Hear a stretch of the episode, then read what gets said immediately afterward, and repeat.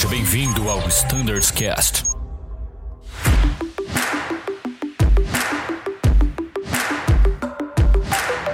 Fala pessoal, sejam bem-vindos à segunda parte do nosso episódio do Embraer. Estamos aqui com o comandante Martinelli, temos um comandante chegando à nossa roda de conversa. Durante o episódio teremos o prazer de apresentá-lo a vocês. E sem maiores delongas, vamos direto ao nosso ponto. Tá contigo, Bruno. Vou continuar o nosso voo aqui. Vamos supor que a gente não rejeitou a decolagem, tá? A gente teve uma falha exatamente na V1. Então a gente prosseguiu. A gente teve uma falha de motor, a gente fez todos os callouts certinho, engine failure, check thrust, positive climb gear up, continua nossa subida e após 400 pés a gente tem que tomar alguma ação, a gente tem que pedir algum checklist. Vamos comentar um pouco sobre a diferença que a gente tem entre um severe damage e apenas um apagamento de motor, porque a gente sabe que são checklists diferentes, um é QRC, o outro é QRH, e a solicitação assertiva do piloto ali na hora faz toda a diferença, né? São procedimentos, como eu disse, diferentes que parâmetros, isso vai para todos aqui, né? Que cada um vai lembrar de alguma coisa. Que parâmetros que a gente tem que observar, que a gente tem que estar tá atento, não só depois, mas na hora que a gente realmente toma o monomotor, barulho, enfim, o que, que a gente tem que se ligar durante essa fase que a gente está começando a voar, que parâmetros que a gente tem que analisar para a gente fazer essa solicitação desse procedimento. Legal, Brunão. Essa dúvida aí foi bem recorrente na última revisão do QRH. Acredito que todos os pilotos aqui do Embraer lembram. Quando a gente fazia um engine failure in flight, tínhamos, por exemplo, um quadradinho, um box, com algumas mensagens. N1 ou N2 igual a zero, uh, engine vibration or shaking. Ou seja, eram alguns pontos avaliativos para ver se a gente ia seguir por um engine air start, né? Ou seguir, de fato, um secure do engine shutdown e acabou por ali, né? Ou fazer o severe damage a partir daquele box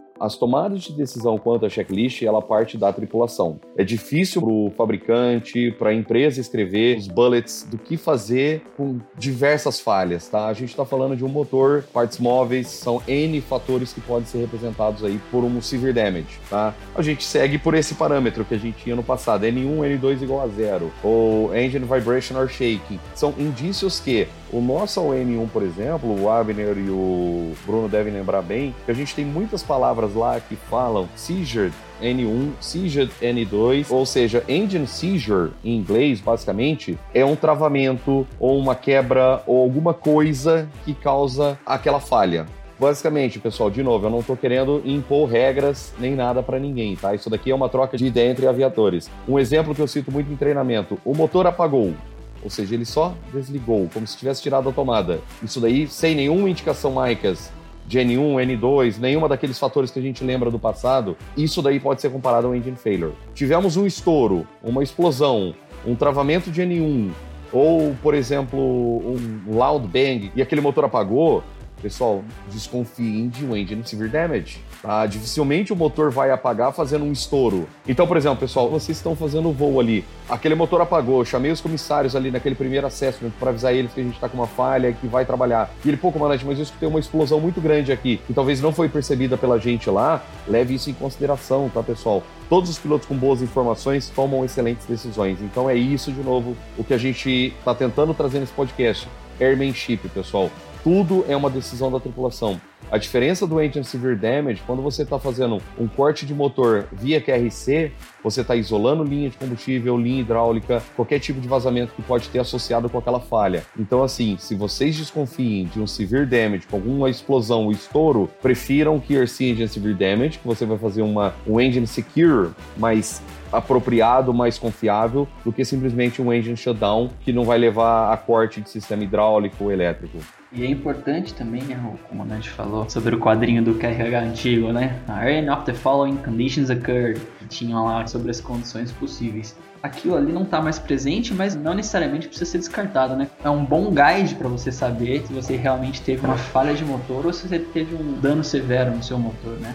Então, lembrar que existem condições que já são direcionadas a um cyber damage e, ter o conhecimento dessas condições pode te levar a analisar o que aconteceu. Ouvi um barulho estranho, estou com vibração, é, tenho óleo, não tenho, e isso vai te direcionar para o melhor checklist e vai otimizar o seu tempo, onde fazendo às vezes gastar alguns minutos ali lendo um QRH de engine fail, sendo que o cyber damage já iria te direcionar para um procedimento mais adequado em relação à situação que você tem naquele momento, né?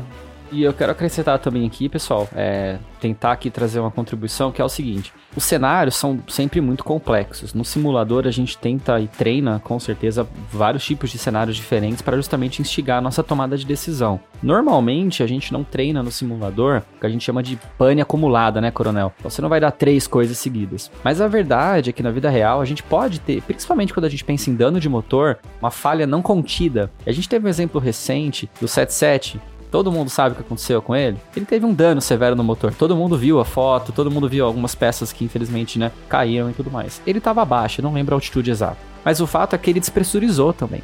Então ele teve duas situações. Agora imagina que você está em voo de cruzeiro e você tem um dano severo no motor, uma falha não contida, e aí você tem uma despressurização. E aí, comandante, qual a sua ação você vai tomar primeiro? Primeiro, você ouviu um Lao bem, na sequência você se focou, você se fechou na leitura de um QRC e não percebeu a sua altitude de cabine subindo rapidamente. Então você está no meio de um procedimento de motor, de repente você vai cumprir um memory item, de repente você tem que ler um checklist apropriado. Por isso que entender o big picture é fundamental. Cara, eu tive uma falha de motor, tive um Lao bang, a minha altitude de cabine está subindo. O que, que eu vou fazer primeiro? Entender e tomar a decisão mais assertiva e apropriada é fundamental para que a gente aplique com eficiência os checklists apropriados, né?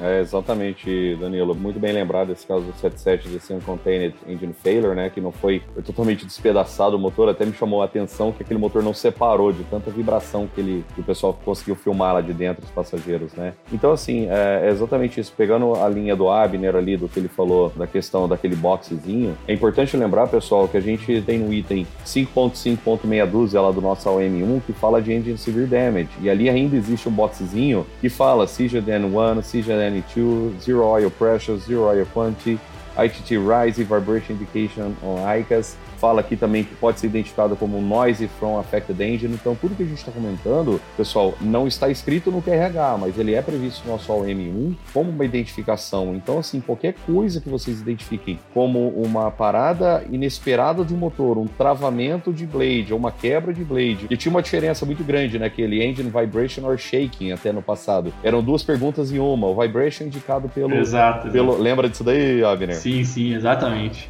então, muita gente tinha diferença, porque aquilo ali eram duas perguntas em uma, era o High Engine Vibration or Shaking. Na época até conversei com nossos instrutores ali de, de Azutec, ele falou Vibration é indicado pelos sensores que estão ligados diretamente no eixo do motor, tanto do N1 quanto do N2, ali a gente tem as indicações no ICAS. O Shaking, pessoal, basicamente é o ar que passa turbilhonado no motor, por alguma quebra de blade, alguma coisa, ou um estator no caso, e aí gera um, um turbilhonamento no ar, que aí gera uma turbulência dentro da caixa do motor, não no eixo. Essa era, era a diferença. Então, assim, essas informações ainda continuam no OM1, vale a pena dar uma lidinha lá e ver essas informações, saber reconhecer hoje uma informação, vocês fazendo um QRC de Severe Damage, talvez vocês estão parando um vazamento de combustível, bloqueando um vazamento ali que a hora que vocês pararem sobre a pista, se tiver feito só o engine failure, a hora que vocês pararem naquela pista, vocês vão ter uma poça de combustível embaixo do avião. Então por isso que, de novo, igual o Danilo falou, vocês podem estar trabalhando com falhas acumuladas na vida real e ainda ter mais uma falha real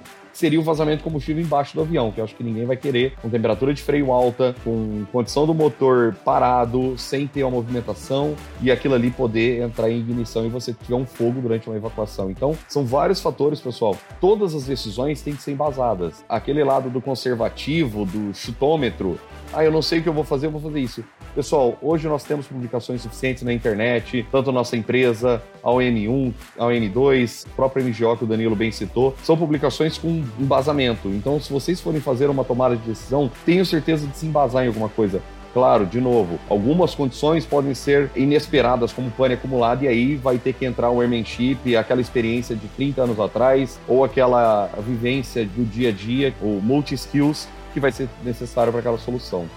Muito bom, pessoal. Foi exatamente aí que eu quis chegar com essa pergunta, porque assim, olha o tanto de informações que a gente tem disponível para tomar uma decisão, né? São inúmeros os itens que ele pode verificar, não só no ICAS, mas chamando o comissário, chamando uma torre de controle para perguntar se viu algum bird strike ou algo do tipo. Isso eu acho que é, que é fundamental, assim, a gente tem muito dado disponível para embasar a nossa decisão, né? Para a gente pedir um checklist de maneira mais assertiva possível, né? A gente não está julgando decisões, né, Coronel? Mas assim, para tomar uma decisão assertiva, uma decisão que você tem um embasamento para aquilo, né? Então, assim, muito legal esse bate-papo que a gente teve.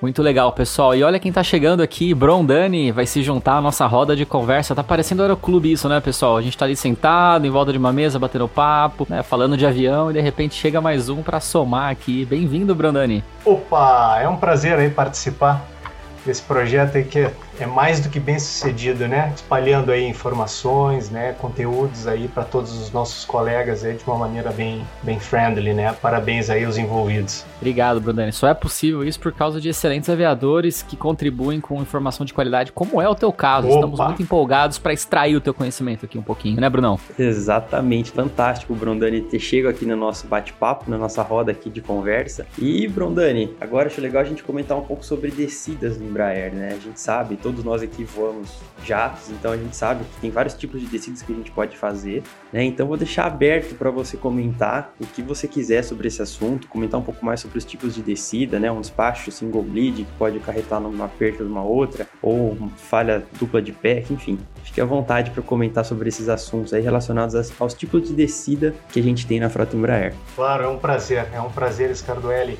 Assim, é, esse é um tema bastante interessante, né? E a gente percebe, é, muito embora os manuais estejam bem claros, né, na, na questão da diferenciação, a gente percebe em simulador, no dia a dia, uma certa dúvida no que diz respeito a quando é que eu vou utilizar os procedimentos para cada tipo, né? Então, assim, o nosso manual, quando ele fala das despressurizações, eh, ele começa com duas divisões, né? A slow decompression e uma rapid, né? Que daí trigaria a mensagem de cabin altitude high, né? Eu já prefiro, né, quando eu abordo esse assunto com os alunos, o que, que eu faço? Eu pego assim, eh, vamos imaginar que a gente tem um quadro e a gente divide esse quadro em três colunas. Nós colocaríamos na primeira coluna Cabin Altitude High, na segunda coluna Emergency Descent e na última coluna Rapid Descent. Então, assim, um parênteses né, eh, que eu faço antes de abordar cada uma dessas três colunas é o seguinte: nós temos a grande divisão né, dos checklists, né, em vários tipos de checklists. Temos a grande divisão, seriam os memory items, QRCs e QRHs. Os memory items, obviamente, o próprio nome diz, memory items você tem que saber de memória. Né? Aí vem a pergunta: os QRCs, eu preciso saber os QRCs de cor? A resposta é não. Eu preciso saber quais são. Eu só posso solicitar um QRC se eu sei quais são. Então eu tenho que saber quais são os itens, né? Eles são lidos. E obviamente que os QRHs também, eles são lidos. Né? Agora os QRCs eu tenho que saber quais são. Há uma exceção para isso que eu estou falando, né? Que é o da despressurização. Né, o da despressurização, que daí até o nosso manualzinho lá fala, né, em dois casos, que é a incapacitação do colega, ou se eu tiver um ambiente de cabine em que a comunicação está prejudicada. Aí eu não vou conseguir entender os itens que estão sendo lidos ali do QRC, né? Então, Cabin Shield High, né, a descida de emergência propriamente dita, aquilo ali tem que ser by heart. É uma exceção de QRC que eu tenho que saber decor. Não necessariamente um memory item vai nos levar a um QRC e um QRH. Então, eu tenho memory memory items que nos levam, depois da execução daquele memory item, a um QRH. Agora nós temos, sim, por exemplo, Cabbage Unit High, um memory item que nos leva a um QRC e um QRH. Então a gente vai ter casos em que, como eu, no memory item lá eu não tenho o go-to como eu tenho nos QRCs, né? quase todos os QRCs nos levam ao QRH, e aí é, para o aluno ficar mais simples lembrar disso, porque tem o go-to, né? tem só uma exceçãozinha ali, mas até não é um, tópico agora. Né? Acontece, é, falando em erros comuns, de o aluno às vezes executar o checklist e não fazer o seu o checklist subsequente porque não tem o go-to, mas é, essa então é uma consideração que me parece bastante oportuna, né? Né? Não são todos os memory items que nos levam ao QRC e um QRH, né? Eu tenho memory item que dele vai nos levar a um QRH. A primeira coluna, voltando agora aos problemas de pressurização, né? Que seria Cabin Altitude High, quais são os procedimentos quando que eu vou aplicar ela, né? Essa, no que diz respeito à identificação, ela é uma das mais simples, porque ela nos triga uma mensagem, né? Então a gente tem mensagem lá de Cabin Altitude High, é simples. Então a gente vai ter o memory item, colocar a máscara, estabelecer a comunicação. Depois nós vamos ter QRC e depois nós vamos ter QRH para esse problema, né? Na nossa segunda coluna, a gente vai ter o Emergency Descent. Quando é que eu vou aplicar Emergency Descent? A dúvida fica entre Emergency Descent e Rapid Descent. Normalmente eu percebo isso com os alunos, né? Eu pulo agora para a terceira coluna e digo o seguinte: que o Rapid Descent, os procedimentos de Rapid Descent, né, como diz lá o nosso manualzinho, eles avoid, né, eles evitam. Ele é um procedimento preventivo da primeira coluna. Ou seja, o que, que eu quero no Rapid Descent é evitar acontecer o que eu tenho lá na nossa primeira coluna, que é o Cabin Altitude High. Então a gente vai colocar o avião para descer. Ah, mas Brunani, não tem um procedimento específico? Não seria um memory? Não. Eu vou colocar o avião para descer como a gente faz todos os dias. Claro que com uma razão mais acentuada, eu não tive problema estrutural. Então eu posso acelerar a aeronave. Né? Eu não tenho suspeita, né? Isso é uma palavra bastante interessante quando a gente aborda esses assuntos com os alunos, né? Nosso manualzinho lá, suspect, né? A gente não tem suspeita de estrutural, se tiver suspeita a gente não pode acelerar o avião. Né? Então eu vou usar speed brake, eu vou acelerar a aeronave para o quê? Chegar num nível mais baixo, prevenindo a primeira coluna, que é de altitude high. Beleza? Procedimento de Rapid Descent, né? E aí agora, não foi essa última atualização de MGO, já foram atualizações anteriores, a gente teve a inclusão do, né, do permaneçam sentados, Remain Seated, Remain Seated, né? Que está lá no nosso uh, descida rápida, né? Permaneçam sentados, Rapid Descent que ele é preventivo, né, da primeira coluna. E a emergency descent propriamente dita, né, a emergency descent é, por exemplo, é, se eu tenho fogo, fumaça a bordo, eu preciso descer muito rapidamente a aeronave, né, eu preciso perder a altura, né, muito rapidamente em função de alguma coisa que esteja acontecendo a bordo. Esse é um procedimento de emergência, né, eu tenho que alocar o código transponder, né, você vai declarar a emergência, né, então, inclusive, esse é um dos casos em que, mesmo tendo um código discreto, né, como comunicação bilateral com o órgão ATC, a gente vai colocar ali né, o 7700 né, para prosseguir na descida uh, de emergência propriamente dita, ou seja, ela não tem cunho preventivo né, de quebra de high. Quebra de high, o avião despressurizou né, de forma súbita. Né? E é muito legal, a gente estava falando mais cedo, Brondani, sobre identificação e aplicação de procedimentos corretos. No caso de um cabin altitude high, justamente por ser um memory item, você não tem esses poucos segundos. Esses poucos segundos podem significar a sua inconsciência. Por isso que ele é um procedimento de memória, ele é de rápida identificação, porque você precisa se proteger para conseguir aplicar os checklists subsequentes.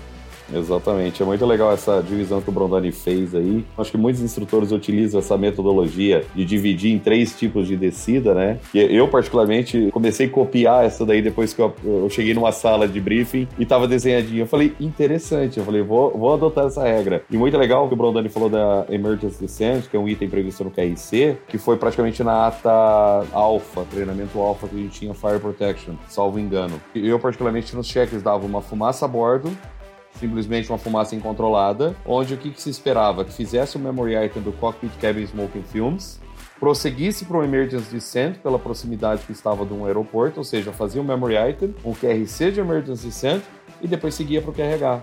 Ou seja, usando toda aquela filosofia que o Brodoni falou no começo. Memory Item, QRC e QRH. Ou seja, todas as indicações de fumaça a bordo ou fogo a bordo, quando ela é incontrolada, 99% do QRH vai te levar a uma descida de emergência pelo fato de você ter a necessidade de apertar o dump button, despressurizar o avião. Então, assim, você está antecipando um conhecimento geral. De novo, a gente não está falando de receita de bolo, mas, ou seja, estou usando partes de checklists eu poderia fazer o memory item de cockpit cabin smoking filmes e seguir para o QRH depois. Só que antes disso eu tenho o emergency center que muita gente esquece ou negligencia, não sabe para que serve. Então estou passando próximo de Confins, a comissária, como gente teve muita fumaça na cabine, não conheço a fonte, eu não sei de onde está vindo, por conhecimento vai ser o memory item de cockpit cabin smoking films, o QRC seguido do QRH. Perfeito, maravilha, exatamente isso. É, ou, ou, seja, em outras palavras, né? Eu vou passar pelos três checklists, né? E pessoal, mais uma vez vamos chegando ao fim, agora da parte 2 da nossa conversa com o comandante Martinelli, com o comandante Brondani também. Teremos a parte final logo na sequência. Peço que continuem nos ouvindo, ainda temos bastante coisa relevante aí para conversar. Tem sido um prazer poder participar deste episódio com vocês. Continuem ligados, os aguardo na sequência no próximo episódio e até breve.